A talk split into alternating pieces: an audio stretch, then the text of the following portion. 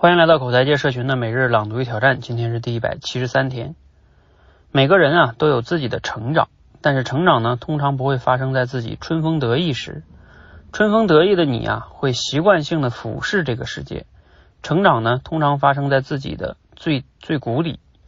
因为呢只有在谷底，你才会仰视头顶上的那一点点微光，拼命的往上爬，成长的力量啊无限爆发。所以我们说呢，不要浪费任何一场危机。最近啊，我认识了懂球帝的 CEO 陈聪，一个三十岁的小伙子。二零一三年，陈聪开始创业，做足球社区 APP，一直没有实现盈利。但是呢，在疫情期间，懂球帝居然实现了创业以来第一次盈利。足球啊，球赛都没了，居然足球社区实现盈利了，怎么做到的呢？我很有趣兴趣的和陈聪聊了聊，聊完之后啊，我深深的觉得，从这场疫情中呢，陈聪收获最大的不是成功，而是成长。就像一个少年因为一场大病进了 ICU，先救命，再治病，然后静静养生，最后啊健康出院以后呢，再去看待这个世界的时候啊，发现哪儿哪儿都不同了，那种心灵的成长。好，内容呢来自于刘润老师的文章。嗯，读了今天内容呢，你有哪些思考和启发呢？你过去的人生有没有经历过一些人生的低谷哈？啊，这个低谷呢，给你带来了什么样的成长呢？嗯，说到人生低谷哈，嗯，我觉得我自己也经历过一些哈。我觉得印象最深刻的一个低谷呢，就是在于二零应该是一一二年吧，一二年九月份。我是一一年三月份大学毕业的，去油田工作了半年，我就辞职了。嗯，那个不是我的人生低谷。嗯，辞职之后呢，我又去找了一份工作，嗯，然后又做了半年，我又觉得不合适，嗯，我又辞职了。那这次的第二次辞职是我人生的一个低谷，因为我，嗯，我身边的朋友也不大支持，我父母我也不敢告诉，嗯，然后我偷偷的辞职的，然后回到北京。成为了一个北漂啊，没有裸辞的哈，而且是到北京要住在我一个同朋朋友那里哈，然后重新找工作。那个时候是我人生的一个低谷，因为我没有了原来的专业优势，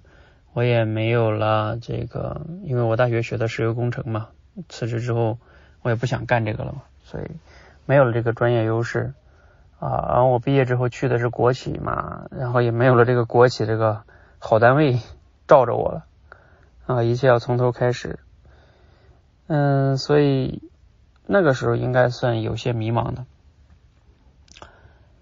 嗯，所以这种人生低谷，我觉得就像说的哈，其实确实像刘润老师说的哈，其实会有一个好处，就在于你在这个过程中会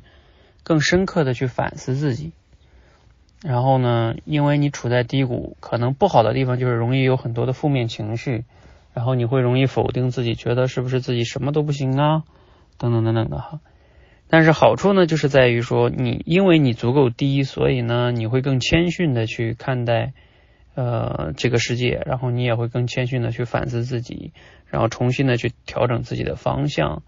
啊等等等等哈。然后并且呢，如果抓到一个机会呢，你也会不遗余力的全力以赴的去努力啊。而我自己的人生。其实后来的一个转折点，也就是在那次辞职之后，我回了北京之后，我找了一份电话销售的工作，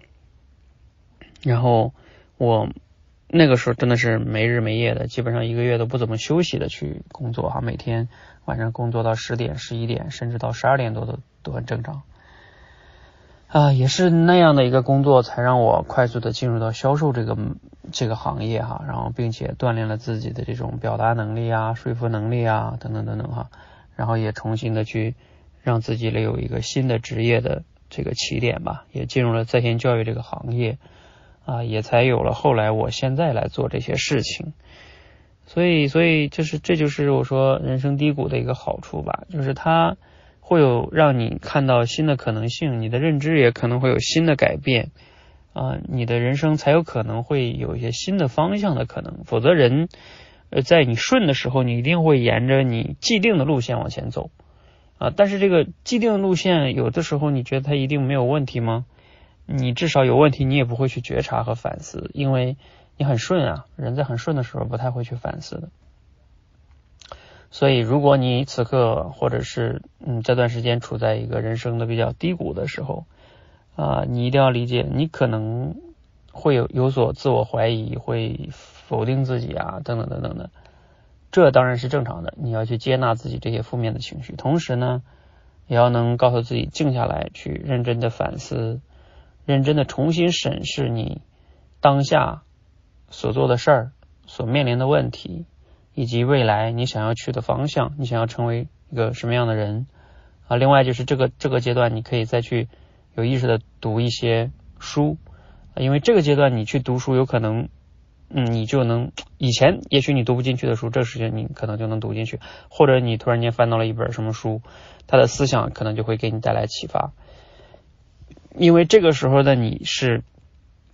说白了不那么固执的，不那么自以为是的。嗯，就更容易能接受一些新的观点。哈，当你特别顺的时候，你就会特别的这个自以为是，那你就听不进去新的观点，所以你的认知也不会改变哈。所以从这些角度来说呢，呃，所谓的人生低谷，那它也有可能是你人生一个新的起点啊。从长远来看的话哈，你有这方面的故事吗？也欢迎你来分享哈。好，欢迎和我们一起每日朗读与挑战，持续的输入、思考、输出，口才会变得更好。谢谢。